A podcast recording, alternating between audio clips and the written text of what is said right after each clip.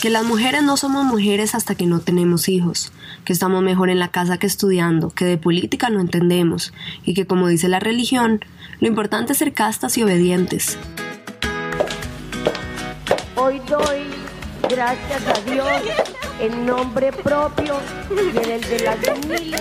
Para tener premio Nobel no era necesario que mis padres estuvieran muertos. Rápida y eficaz campaña feminista adelantada sobre los postulados. En pleno siglo XXI las mujeres de Colombia seguimos deconstruyendo las ideas que tienen sobre nosotras.